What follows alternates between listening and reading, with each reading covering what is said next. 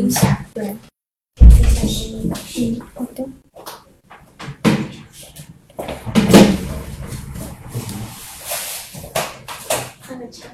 稍等等，稍等，我切换一下正好。好，来，老师，您只有一点声音可能要稍微大一点，其他都很好，我觉得。哎哎，对，这个笑容好。声音声音还很清晰。对，还行还行。呃，好，那我就声音稍微大一点啊。哎，对好嘞，谢谢。的。您待会就跟直接跟我聊天这样就可以了。好，嗯，有个人聊天总强了啊，原来我们都是就对着镜头啥也没有就这么说。现在不用看镜头，看到啊啊，看美女。啊，对。好，那我们准备正式开始啊。好，三、二、一，开始。大家下午好，欢迎来到三九健康大讲堂。又到了一年一度的全国肿瘤周，今天我们特别邀请了中国抗癌协会青年理事会理事、南方医科大学中西医结合医院肿瘤中心副主任、泌尿生殖肿瘤科主任李荣。我们一起来辨别那些曾经听到过的乳腺癌传言。下面请李主任跟大家打个招呼吧。大家好，我是南方医科大学中西医结合医院啊肿瘤中心的李荣医生啊，很高兴跟大家一起来谈一谈关于乳腺癌诊疗或者一些常识性的一些误区问题。嗯，李主任，其实我之前有听说过一个说法，就是说乳腺癌多发生于绝经后的妇女，但是年轻女孩和绝经前的女性就不会得乳腺癌。这种说法您是怎么看的呢？嗯，这个说法呃，在老百姓当中啊，经常都有这样的一个认识。实际上呢，这是中西方的一个差距啊。怎么说呢啊？西方的话，大部分来讲，百分之八十的都是绝经后的女性得乳腺癌，但是东方中国不一样啊。我们国家有百分之三十到四十的是绝经前的年轻乳腺癌患者，因此的话，这一部分人群。实际过程当中需要去复查和注意啊。那么我们国家的这个年轻乳腺癌或绝经前乳腺癌的发病比例仍然是比较高的。嗯，那其实针对乳腺疾病或譬如说乳腺癌，它的高危年龄段是什么时候呢？嗯，东西方也有差距啊。那么中国的这个高发年龄我们称为双高峰。啊，一个是从四十五岁到五十三岁啊，是中国的第一发病高峰。那么第二呢，就是从六十岁到六十五岁，这又是一个第二发病高峰。我们国家的这个乳腺癌的发病年龄比西方提前了十年，因此的话，我们还有很多绝经前的年轻乳腺癌的患者。那其实存在这种中西方的差异是由什么原因引起的呢？嗯，具体很难说啊。那么具体来讲，应该归结于人种之间的不一样哦啊。啊，好。那其实生活中很多女性会出现一些乳房疼痛或者乳房肿块，那很多人就说这可能是乳腺癌的早期信号。那这个说法是不是正确的？呃，关于乳房疼痛或甚至是有一些这个乳房包块啊，在很多女性当中都存在，应该说百分之八十都有这样的一些经历，并不是有了疼痛，有了所谓的包块就一定是乳腺癌。那么大部分而言，这里面都是一些良性的病变，比方说呃乳腺增生，呃或者乳腺的纤维腺瘤啊。真正的这里面能够转变为恶性的并不这么多啊，因此的话，出现这样的情况，我们是建议啊广大的女性朋友更早的到医院去做检查啊，因为有一部分呢也会表现为这种疼痛或增生，但是我们要强调点，真正的乳腺癌实际上很多在临床上是不痛不痒的肿块。所以说它早期是没有什么症状，只是出现了一个肿块而已吗？对，很早期，在早期的患者而言，没有太多的临床典型症状啊，仅仅是有一个无痛性的包块，这是我们在临床上看到的最常见的表现。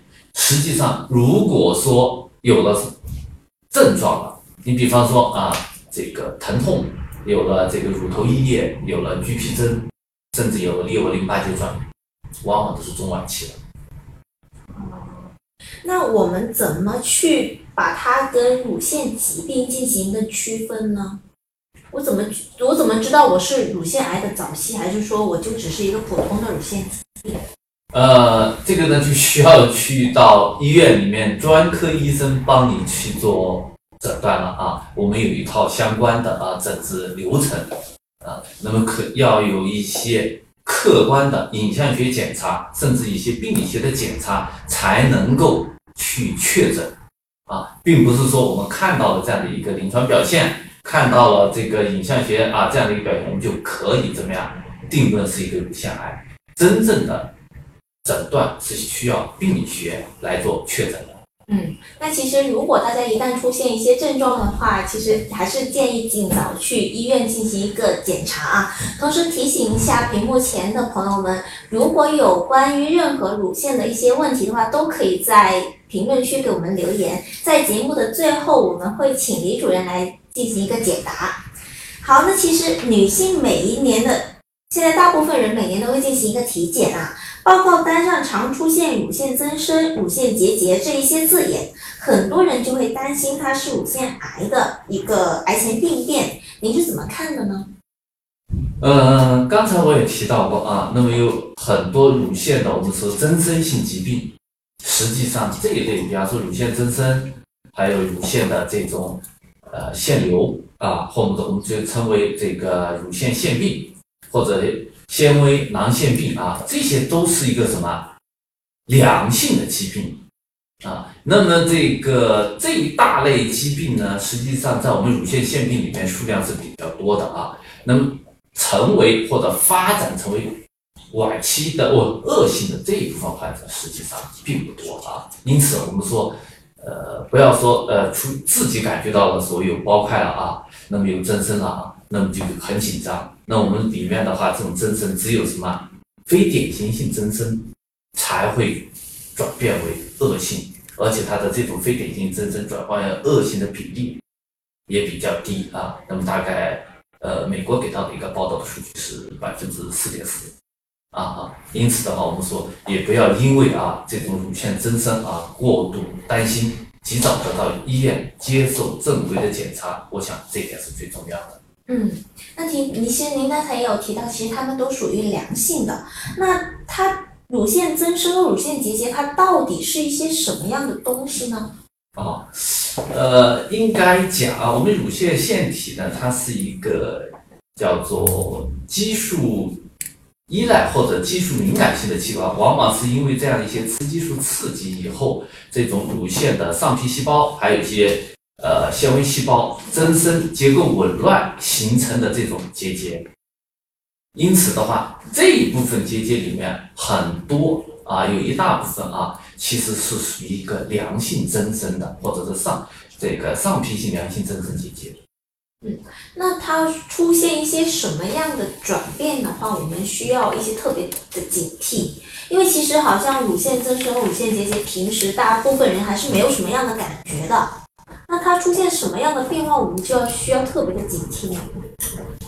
嗯，其实我刚才也提到过啊，真的在实际过程当中，我们是通过单纯的症状去来做鉴别的话，第一个不典型，没有特别的这个就说是乳腺癌的症状，而是一个乳腺增生的症状，往往两者是混合在一起的啊。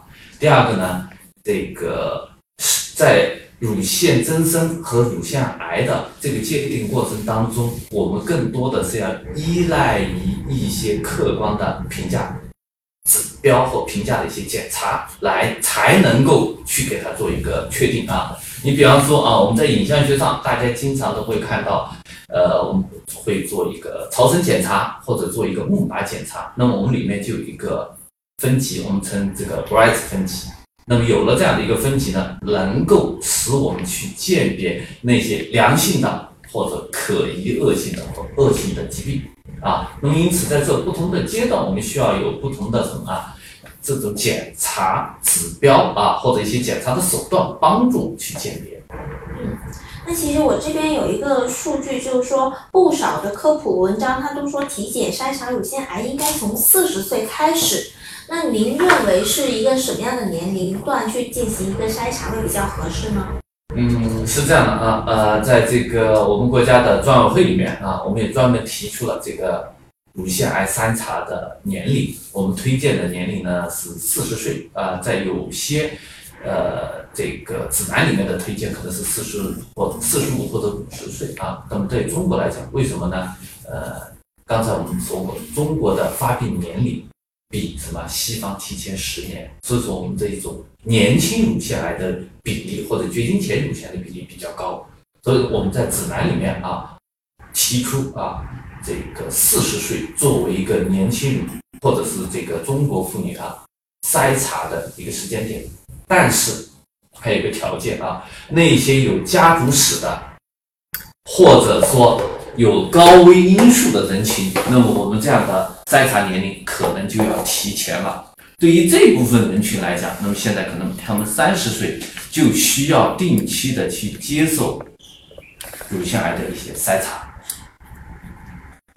那目前有哪一些体检项目能够早期追踪到乳腺癌的呢？嗯，我们实际上乳腺的常规检查项目，大概呢就是从影像学上来就是呃三种手段，一个呢是超声检查，一个是钼靶检查，一个是 MR 的检查。呃，对于那些年轻的乳腺癌或者是三十岁以下的这部分，我们更多的强调的是超声的筛查，因为腺体比较致密啊。这个对于四十岁以上的这部分人群来讲的话，那么钼靶的检查可能更有优势啊。那么对于常规的筛查来讲，在临床实际过程当中，我们的经常是先通过什么彩超做一个筛查，有问题了或者有怀疑了，那么我们才会去用钼靶做进一步的检查。嗯，对于某些特殊的或者是需要。呃，像腺体比较致密啊，或者需要去排查的一些病人，那么这个时候我们可能才会考虑用到 MR 啊、磁共振啊来去做进一步的检查。嗯，那其实做这些检查的时候，大部分人都会比较担心一个辐射啊之类的一些问题。那其实对这些有没有一些什么特别大的影响？呃，刚才我提到过啊，对于 B 超来讲，它无创无害。所以说彩超的检查是没有任何影响的啊，但是呢，钼靶的检查是有一定影响的，因为为什么它有射线，对吧？那么因此的话，在钼靶的检查的推荐里面，我们一年检查一次就可以了啊，不需要过度的和频繁的采用钼靶的方式去做检查，这有一定的呃辐射性和诱变性啊，那么。核磁共振的检查呢，也是一个无创无害的，但是的话性价比不高，而且的话不是每个医院都有条件去这个有乳腺的这个 MR 的检查这样的一个设备啊，所以说我们更常用的是一个超声的一个筛查，在临床当中比较普遍应用的。嗯，那其实我们知道生活习惯的调节也是预防的一个重点啊。那经常就有人听着听着说，呃，穿着钢圈啊，或者过紧的内衣呀，包括身材过胖、过多的使用豆制品、隆胸等等，都可能会增加罹患乳腺癌的风险。这些说法是否存在一些误区呢？呃，应该说大部分的说法还是有一定的根据啊。呃，比方说这个过紧的内衣啊，呃，那么影响了他的一些血液循环啊，是会这个一。导致或者说啊，对这个正常乳腺呃的，应该讲呃，是否是它一个致病的因素，我们现在还不太确定，只是认为啊，那么这种情况的话，对呃乳腺癌的发病啊，可能有一定的影响。那么其中呢，有一点呢，刚才啊您提到过的一点就是豆制品，那么在这里我是需要去强调一下啊，呃。豆制品是否一定会导致乳腺癌？那我想，在民间有了很多的传闻，都认为黄豆啊和大豆制品里面有什么植物异黄酮啊，它是一个所谓的植物雌激素，可以促进呃乳腺癌的产生或发生。实际上不这样啊，呃，因为豆制品大部分是在亚洲，应该是东亚啊、东北亚这一片，就中日韩啊吃豆制品最多。那么我们有了一系列的大宗的人群的研究。那么这个研究里面已经确认，实际上豆制品不但不出癌，还可以防癌。啊，在日本的乳腺癌防治指南里面是明确写上去，豆制品啊有防癌的作用。啊，那么当然了，这样的一个呃，应该说预防的一个研究啊，嗯，在西方没有得到证实，在东方，那么我想啊，几个原因，一个是西方人吃豆制品相对少。第二个，可能人种之间这种差异也会对它有一定的影响。那么至少对于这个中日韩这个国家来讲啊，我们大众的数据没有支持说是豆制品可以致癌，反而还说一定的豆制品可以怎么样有防癌和抗癌，就是主要是指乳腺癌有这样的一个作用。在日本的乳腺癌防治指南里面是明确的写上了这一条的。嗯。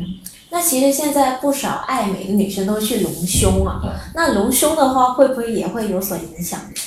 嗯，这其实上隆胸出现过一个很大的事故，呃，就是法国的一个假体生产商啊，导致了这个胶体硅胶的一个渗漏。那么像这种情况下，这种胶就说是它这个胶体的渗漏。以后的慢性刺激是会导致什么？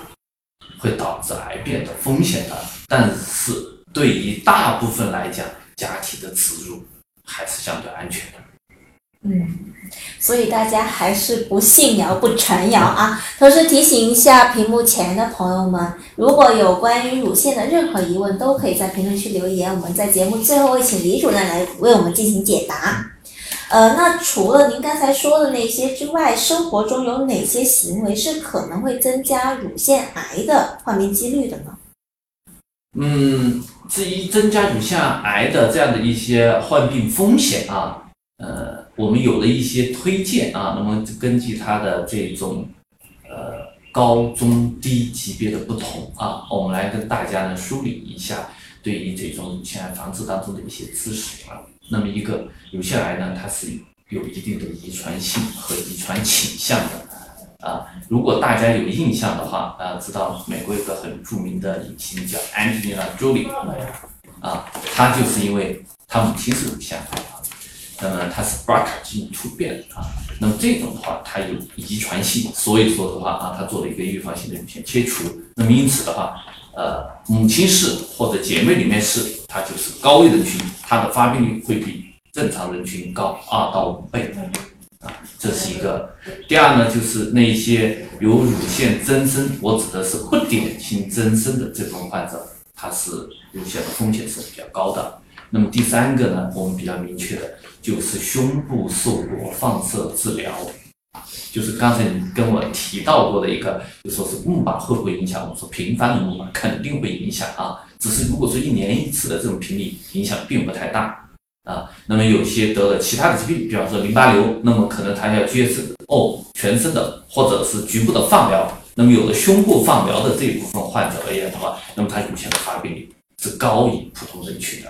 那么呃其他的一些因素，你比方说啊，我们包括肥胖啊。那么这个还有一些饮食，那么饮食当中的抽烟、喝酒，对吧？这样的一些因素都会对乳腺癌的发病怎么样有着影响。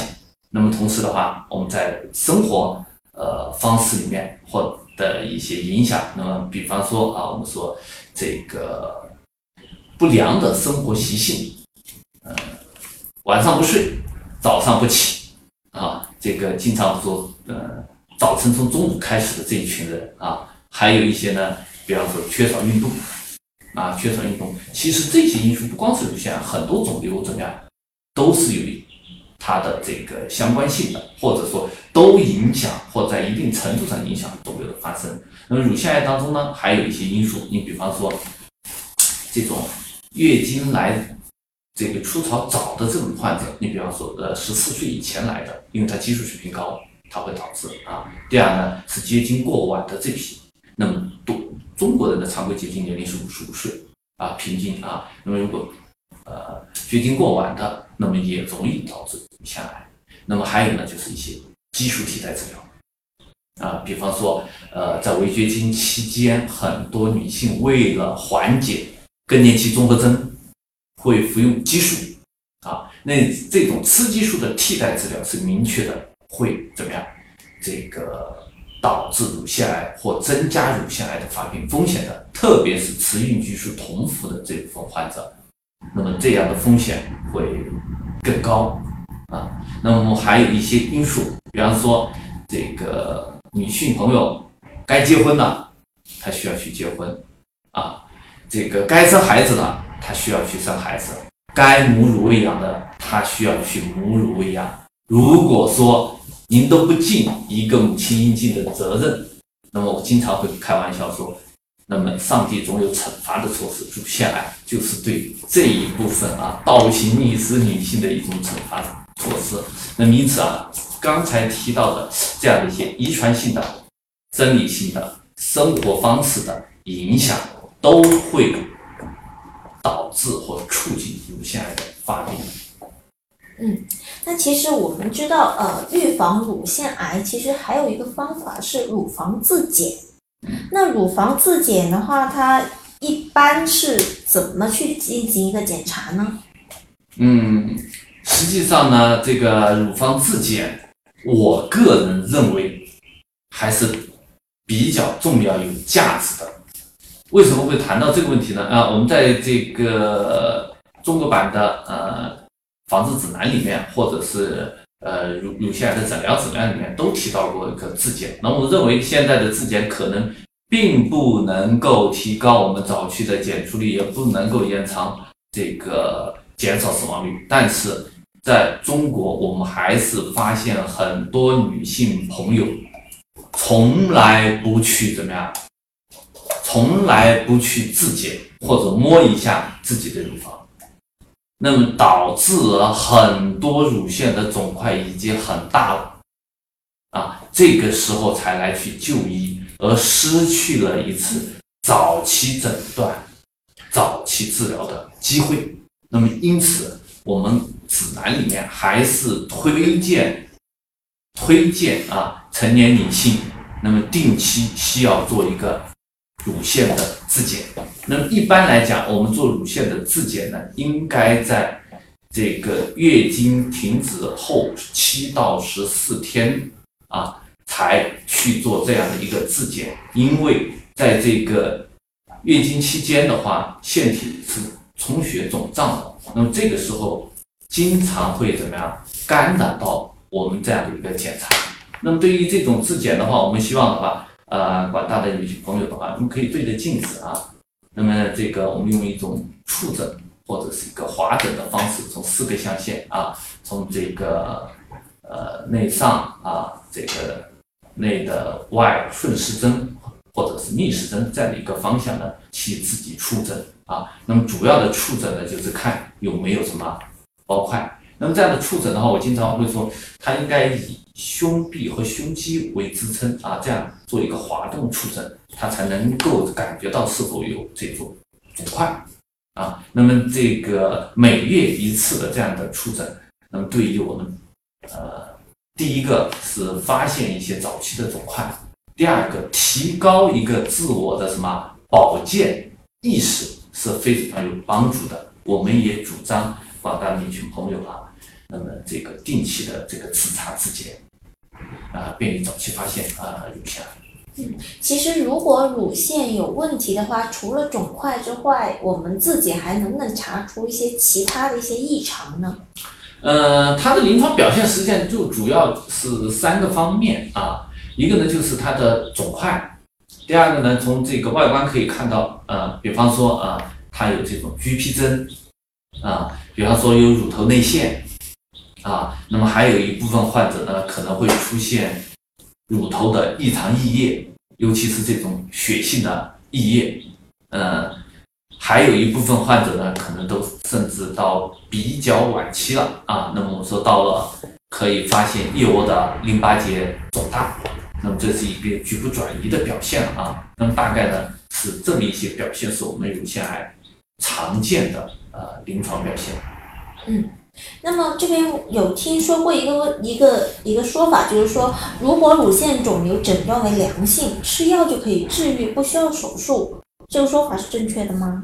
呃，我想这说法肯定不正确啊！我没有吃药能够完全解决的啊，能够在一定程度上预防是可以做得到的。因此的话，像这种呃乳腺呃，我们说啊，比方纤维腺瘤也好啊，和乳腺增生的结节也好啊，最有效的根治性的手段仍然还是手术切除。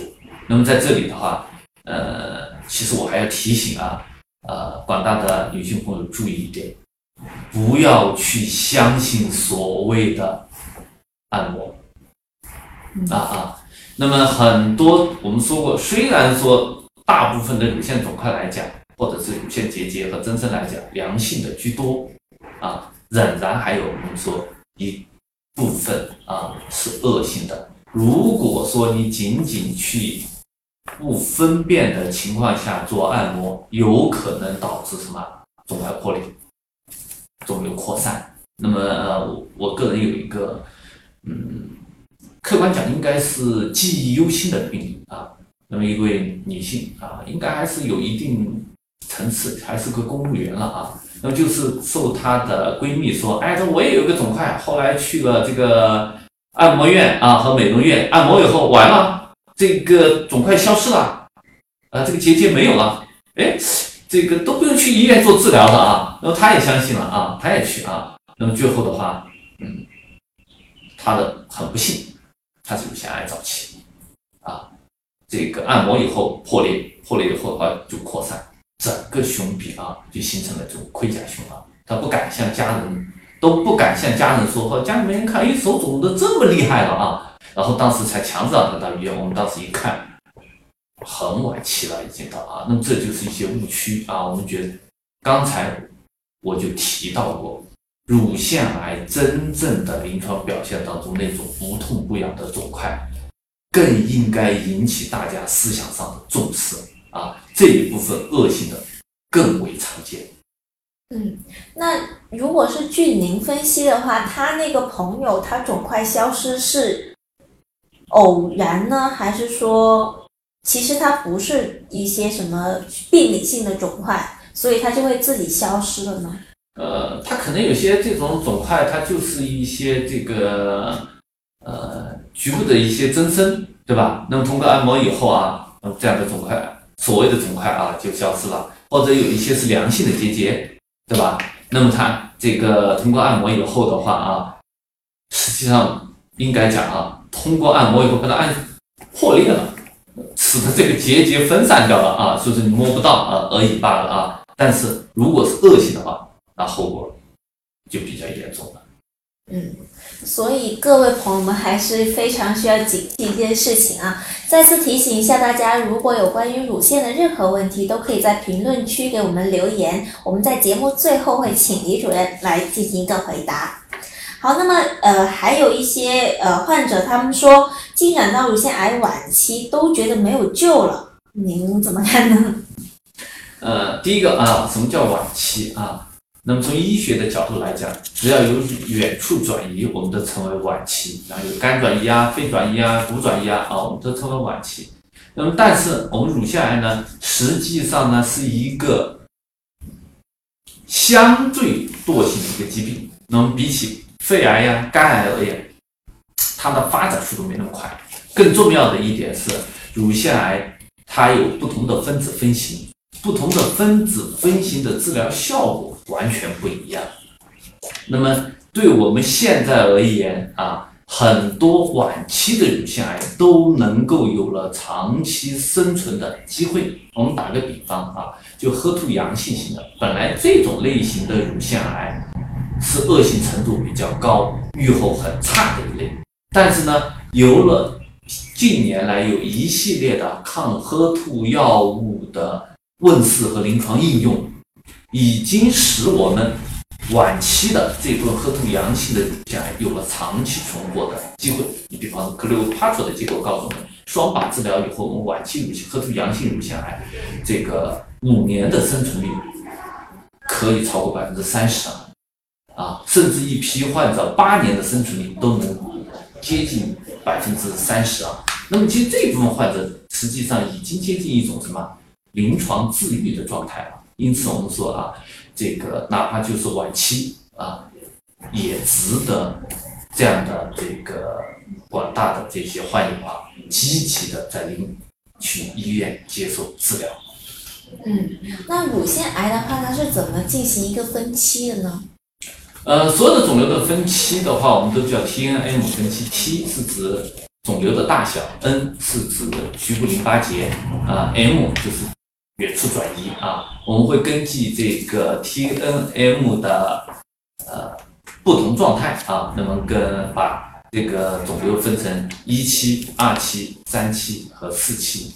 一般而言，我们老百姓而言啊，我们说一二期的呢，我们就称为早期；三期呢称为局部晚期；四期的就是所谓的晚期。那其实我们知道，其实所有肿瘤都是早早治疗、早治愈啊。那对于乳腺癌来说，它不同不同的期的话，它的治愈率到底能够到达多少？嗯，这很重要。所以说，我们说这个早发现、早诊断、早治疗啊，三早啊，那么是治疗疾病当中啊，那一举一防当中最重要的。呃，对于乳腺而而言啊，一期手术切除以后的五年生存率，基本上是百分之九十九。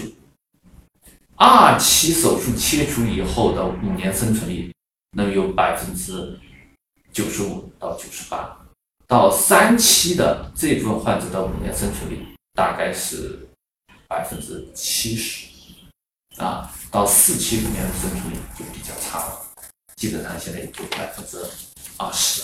所以说的话，我们要提醒大家，一定要怎么样，尽早的接受检查和尽早的接受治疗。应该说，早期的患者。都有着根治的这样的一个机会。嗯您刚才也有提到说切乳啊，那有一些有一些人就会说切乳是不是等于保命？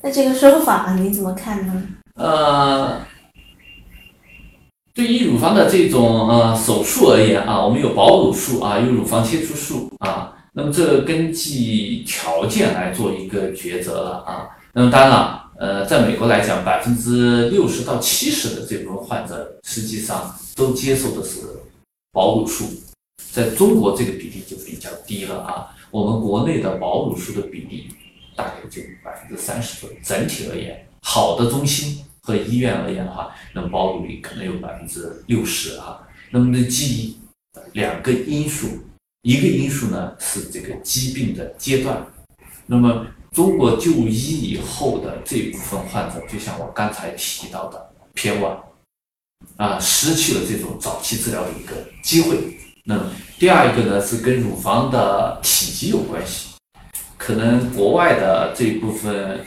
患者言，乳房体积比较大，因此有保乳的机会比国内的来讲稍微啊，我就说稍微会更多一些啊。那么关键呢，还是在什么？早期诊断这一块，那么它有的这个保乳的这样的一个机会。嗯，那那乳乳腺癌的高危人群是否应该提前预防性的切除双乳呢？嗯，对于这种所谓的高危人群啊，刚才我也提到过了啊，那么这里面预防性做乳腺切除的只有一种情况。就是 BRCA 基因突变的这种人群，有家族史的 BRCA 基因突变的人群，我们是主张可以选择性的做乳房这个预防性切除术。那么就像这个我刚才说的安吉丽娜·朱莉啊，那么她就是选择了做一个预防性的乳房切除术，因为这种有家族史的也有基因突变的患者而言，或这部分人群，他的累积的。发病风险非常高，对于这种巴尔卡致病性突变的累积发病风险，那么要高于，就是说它的乳腺癌的发病啊，能达到百分之四十到九十，随着年龄的增长啊。那么因此的话，很大一部分患者的话，到六十岁以后啊，都是属高危人群的。那么因此的话，这部分人群可以考虑做一个预防性的乳房切除。嗯其他的人群我们现在不推荐。那是不是切除之后就万事大吉了？呃，这个呢，应该这样去看啊，因为这这个在医学上就比较深一点了。第一个呢，布尔卡基因的这种突变，它不光会得乳腺癌，它还会得卵巢癌啊，这种遗传性的突变啊，所以说呢，如果你做了预防性的这个乳腺切除，当然它没有乳腺了，它也没法去发病了，对吧？但是呢，它有另一个风险，卵巢癌的风险同样存在。所以说呢，安吉娜·朱莉可能大家不太清楚，她后来又怎么样？有预防性的把卵巢也切了，她卵巢癌的风险也是增高的啊。所以说，对于这部分人群来讲的话，我们可能需要跟患者交代清楚，那么他的这种致病风险的存在。那么呃，我现在病房里面就正好有这样的一个病人，就是 BRCA 基因突变的。那他原来得了卵巢癌，后来我原来得了乳腺癌，后来又得了卵巢癌，紧接着他姐姐也是，啊，我们去做了一个全面的筛查，后来证实他是 BRCA 突变的这样一位患者啊。嗯，那您刚才有提到说有切乳手术和保乳手术啊，那在哪种情况下乳腺癌患者可以选择保留乳房呢？嗯，这就要综合判断了。刚才我说到的啊，第一个，呃，看肿块的大小，啊，呃，分期早期的，嗯，我说 rae 前的这部分也可以考虑啊，呃，第二个呢，要考虑腺体的大小，乳腺腺体的大小，就说通过保乳术后能不能还保持它的外观，啊，如果腺体体积不足，那么实际上。呃，手术完以后，它也很难保持外观。这种情况下，可能不太推荐他去做保乳术。这可能要通过两方面来去这个平衡。嗯那如果说呃进行了全乳的切除手术之后，我术后想要进行一个乳房重建，这种的安全性会高吗？嗯，现在这个这个技术应该是比较成熟的啊啊，可以做一期重建，也可以做二期重建啊。基本上啊，在好的中心啊，都可以呃实施这样的一些手术。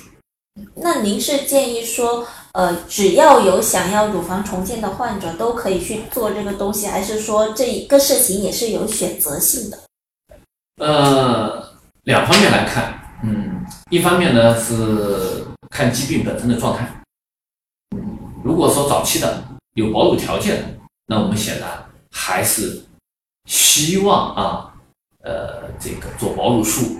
第二个呢，看患者的意愿啊，有这样想法和要求的，那么我们想，呃，只要在手术条件或这个能够允许的条件之下啊，我们还是建议患者可以考虑选择保乳术。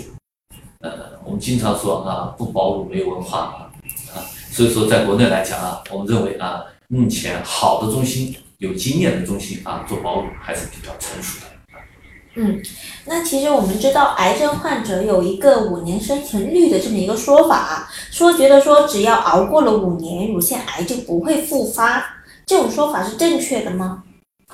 呃，五年生存率的话，我们怎要怎么去看啊？这是指无瘤的五年生存率啊，不是指带瘤情况的五年生存率啊，这不存在自愈的问题了啊。无瘤情况下的五年生存以后，只是证明它怎么样呢？发病率和复发的机会比较低，我们称为临床治愈。啊，并不意味着这部分人群就所谓彻底治愈，它仍然存在复发的风险。我们乳腺癌还有第二个风险，在第八年的时候。啊，同时的话，对于某些高危的这个分子分型不好的患者啊，那么我个人，嗯，在临床当中接触过复发的二十年，术后二十年。确认复发啊。所以说，我们觉得呃，在这个术后的随访很重要，不要掉以轻心啊，认为五年后就安全了啊。我们想啊，定期的随访随诊仍然是必要的。其实呃，我们知道那个二十年可能是属于个例啊。那其实它复发的原因是什么呢？啊，微小转移病灶，什么意思呢？啊，就说我们虽然手术把肿瘤切完了，呃，但是它还有一些残留的微小转移灶在体内，是通过我们现有的检查手段无法去发现的。那么随着时间的积累，这一部分小的游泳伞兵，就有一天可能做大做强，就成我经常会说啊，那么原来是小偷，现在就是强盗，再过几天他可能就占山为王啊。那么这样的话，哎，就形成了什么一个肿瘤的复发和甚至是一些占有性病变就出现了。嗯那其实临床上这种复发的概率有多高呢？大概？嗯，这跟不同的分期还有不同的分子分型有关啊。那么我们乳腺癌呢是一个个体化治疗比较比较啊这个有特色的一个肿瘤，因为不同的分子分型它的预后不一样，它治疗的效果不一样，那么它复发的风险也不一样啊。对于大部分的乳腺癌来讲，我们的复发风险大概是在术后的两年到三年，就是两年半到三年初这个阶段啊，是它的第一个复发高峰啊。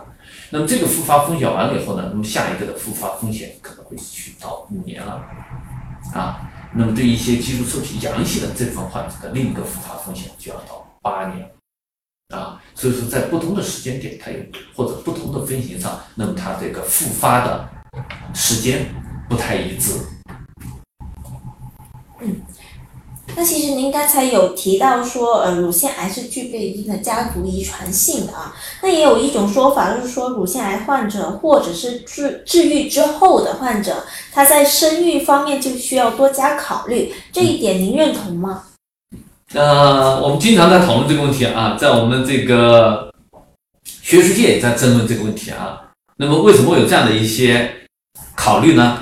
主要是因为乳腺癌的话，大家认为它是一个激素依赖性的肿瘤。那么如果说你怀孕生孩子，有可能怎么样呢？这个激素雌激素的这种分泌会促进肿瘤的复发和什么这个进展。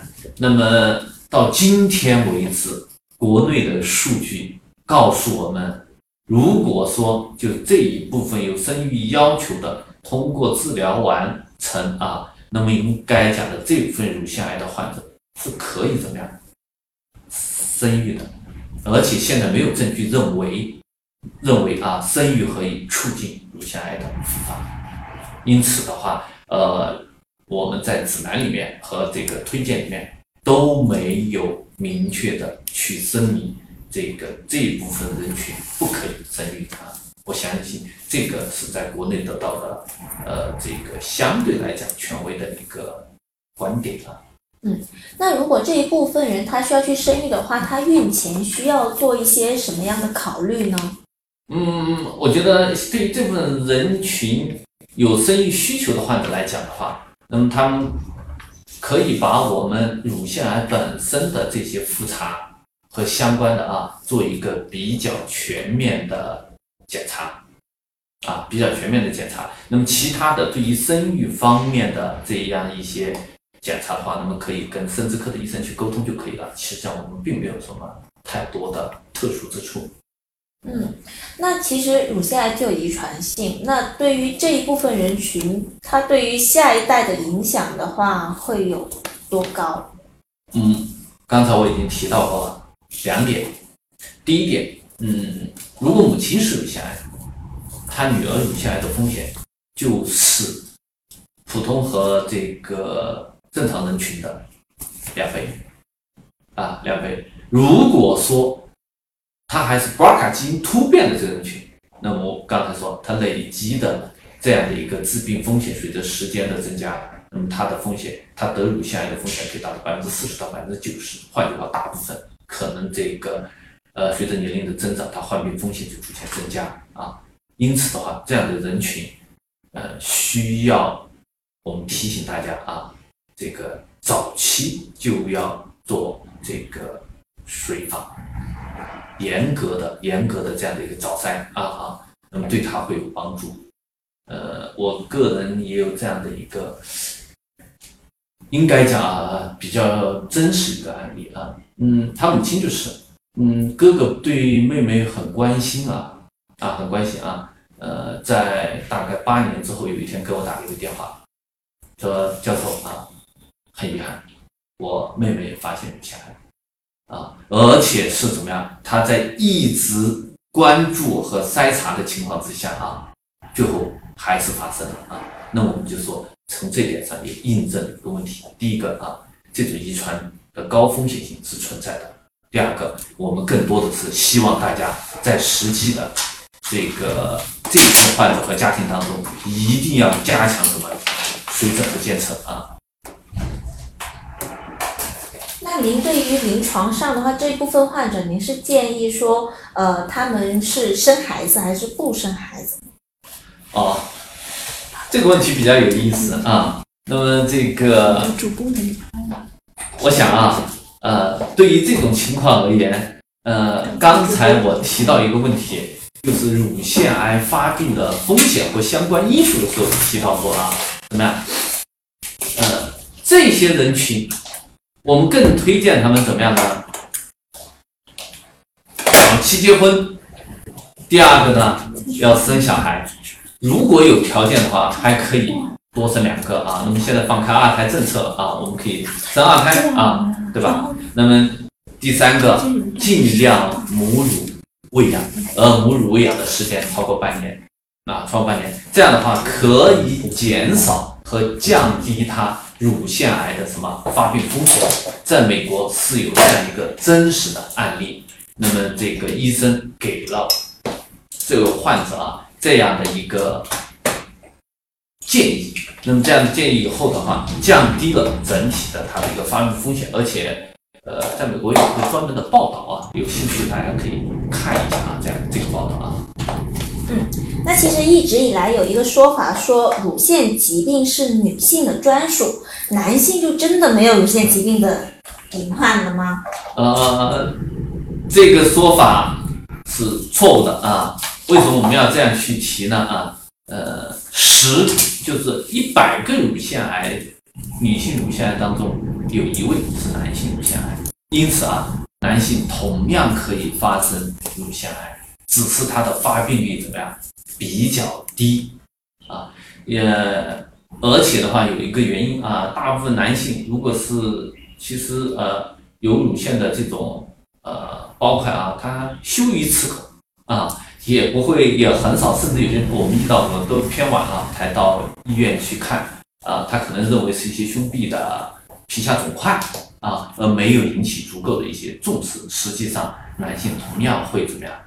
这个发生乳腺癌，我们要提醒啊，呃，一部分呃这样的男性朋友啊，也要注意一下啊，有这种风险的，或者是有这样的可能性存在啊。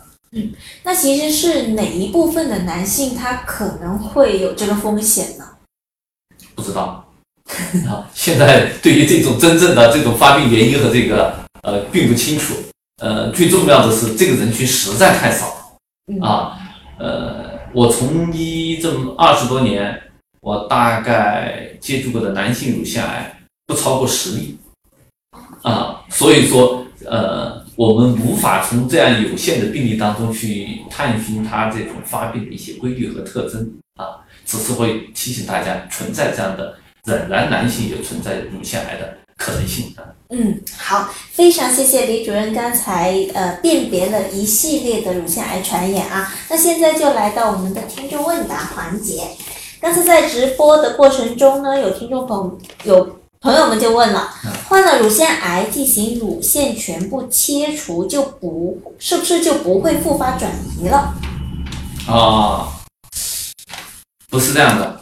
嗯，第一个问题，呃，你患了乳腺癌做了手术以后，要看你的分期，你是早期、中期还是晚期。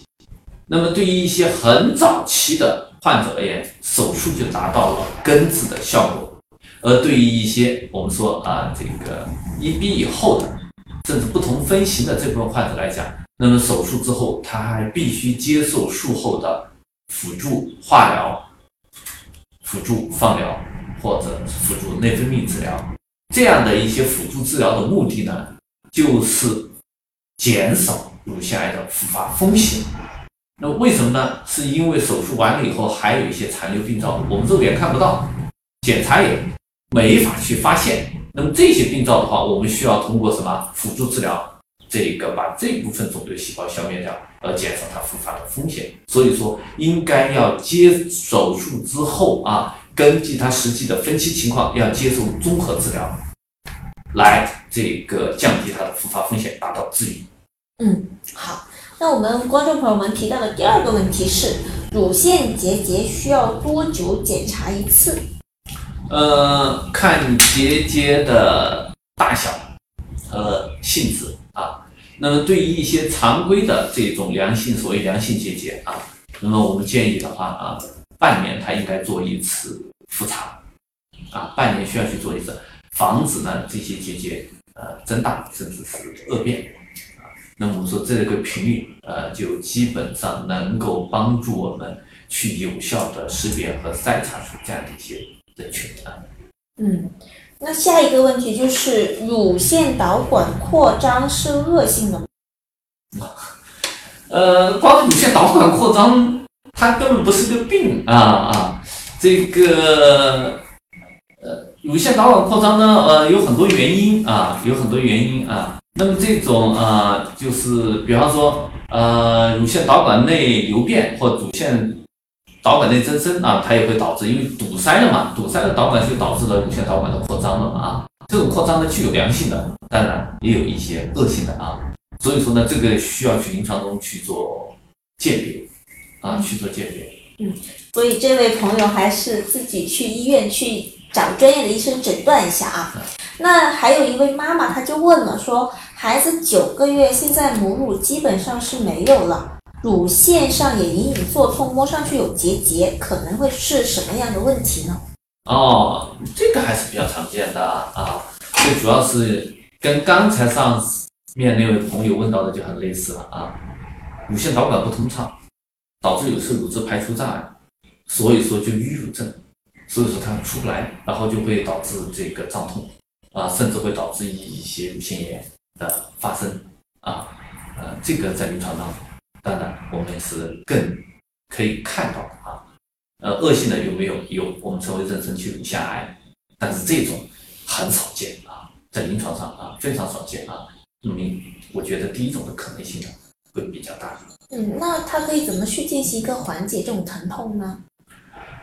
呃，他需要去医院去看啊，是不是有乳汁排泄障碍的问题？如果真的是这样的话，那么他需要去接受一些这个处理啊，使得我们通畅乳腺导管啊，把乳汁排出来，那么他的症状就改善了啊。那么很多医院，呃，尤其是一些妇幼的专科医院啊，他们啊有专门的呃这样的一些方法啊，他们甚至一些。呃，像一些吸吸乳腺一些吸乳的一些方方式，按摩啊、吸乳啊等等，通畅导管啊，通畅这个腺体啊，那么帮助他呃缓解症状啊，我觉得可以到呃这些呃单位去接触一下咨询。嗯，好，那下一个问题就是说。他说乳房受过伤会增加患乳腺癌的几率吗？因为我不知道他这个乳腺乳房受过伤是不是因为说受伤之后它出现了一个肿块呀或者什么的，他就只是说了乳房受过伤，那这个会影响乳腺癌的几率吗？如果单纯的外伤肯定不会乳腺癌的这个风险啊，没有这样的说法，也没有这个证据啊支持呃外伤后的乳腺会容易导致癌变啊，除非是这种呃经久不愈啊。或者有其他的这个并发因素在里面啊，单纯而言，呃，不会啊。那他如果说受了伤之后出现过肿块呀或什么这些会有影响的吗？嗯，瘢痕化嘛啊，有些瘢痕体质的啊，会出现一些这个结节和瘢痕化啊，这个也也不会啊，基本上啊，大部分不会导致乳腺癌的。嗯，所以说这位朋友，如果说真的担心的话，建议还是去找专业的医生进行一个诊断。好，那下一个问题就是说，腋下淋巴结会转变为癌吗？我不太明白他什么意思。每个人都有腋下淋巴结啊，所以说啊，这个只是会告诉你啊，如果真是腋下的淋巴结肿大，要注意。呃，几种情况是在我们临床上最常见的啊。一个呢是局部的炎症，所以说它会导致腋下淋巴结的肿大。那么这种呢，它有一些红肿热痛的炎症的这种表现啊。那么第二个呢，就是这种无痛性的淋巴结肿大。那么这个就要小心了啊。我们乳腺是其中的之一，其次的话还有很多像这个淋巴增殖性疾病，像淋巴瘤啊等等啊，会导致这个腋下的淋巴结的肿大。那么这要结合实际情况做区分。嗯，好，那我们下一个问题是，我觉得这个问题比较典型啊，就是说经期前乳房发胀，其实我觉得这个问题可能是大部分女性都会有的。她说这个是正常的吗？有没有什么办法可以解决？呃，这是我们最典型的叫做乳痛症的表现，就是月经前或者月经期间发生乳腺的胀痛啊。那么这个是。呃，乳腺增殖性啊疾病当中的一种临床表现之一，啊，往往实际上的这种表现不是我们恶性的表现啊，恶性的表现像我刚才提到，都是一些无痛的一些症状啊，无痛的包块啊才是。那么像这种情况，呃，从我们专业的角度来讲，呃，它往往是一些激素受体受，就是激素受到刺激以后的一些。呃，腺体增生啊导致的一些疼痛，那么一些对症处理就可以了。该止痛的做一点止痛的处理啊。那么我们想啊，这个在现实生活当中啊，那么最常见的这种现象，呃，其实大家不要引起太大的恐慌啊啊，基本上啊，大部分都是一些良性的一些，或者说呃一些呃乳痛症的一些表现啊。嗯，好。那我们下一个问题是：纤维瘤有十年了，会转变为癌吗？纤维瘤术后复发会是癌变吗？嗯，这个乳腺的结节当中最大的一部分就是乳腺的纤维腺瘤啊。那么乳腺的纤维腺瘤的发病年龄呢，大部分是在青春期，十八岁到二十五岁。啊，这部分人群当中是乳腺纤维腺瘤的高发年龄段啊。那么这种乳腺的纤维腺瘤本身是个良性疾病，恶性的很少啊。那么有有一少部分长期的这个纤维腺瘤可以导致恶变，但是这个比例呢不超过百分之三。对于那些这个四十岁以上还要出现这所谓的纤维腺瘤的患者。那我们需要提醒他注意了，这一部分人群，他的变化就需要在临床上密切监测了。嗯，好，由于时间关系，我们就选取最后一个问题。然后有提他提到说，乳头偶尔溢出黄褐色的液体，这是什么呢？啊，我们称为呃乳头的异常溢液。嗯，这个临床上也比较。碰得到一部分呃，那么有两种，一种是在哺乳期间的，一种在非哺乳期间出现的乳头异常异液啊，我们需要去注意啊。那么这里面呢，这个如果是一种血性异液，在非哺乳期间的血性异液，我们是需要提醒各位女性朋友，那么可能需要去医院去做检测。那么这个乳腺的导管内癌，或者是这个导管内瘤变。的这种侵犯都可能会引起这种异常的血性异液啊。对于这种黄色的和这个粘性的这样的异液，往往是一些异常分泌和过度分泌所导致的啊。那么这种情况的话，呃，癌变或这个恶变的可能性呢，呃，不像血性异液这么常见啊。那么到医院做一些呃常规的，刚才我提到的，比方说这个超声的检查呀，呃。钼靶的这些检查，那么往往能帮助我们去鉴别。嗯好，非常谢谢李主任，还有屏幕前的各位观众朋友们的收听和收看。呃，由于时间关系，我们今天的三九健康大讲堂到这里就结束了。明天下午我们同事部也会有一场直播，也欢迎各位同时收看。好，谢谢。好，谢谢谢谢各位啊。OK，这边因为这边有延时，所以我们这边先保留一下。嗯 OK，完了吗？完了，可以了，辛苦您。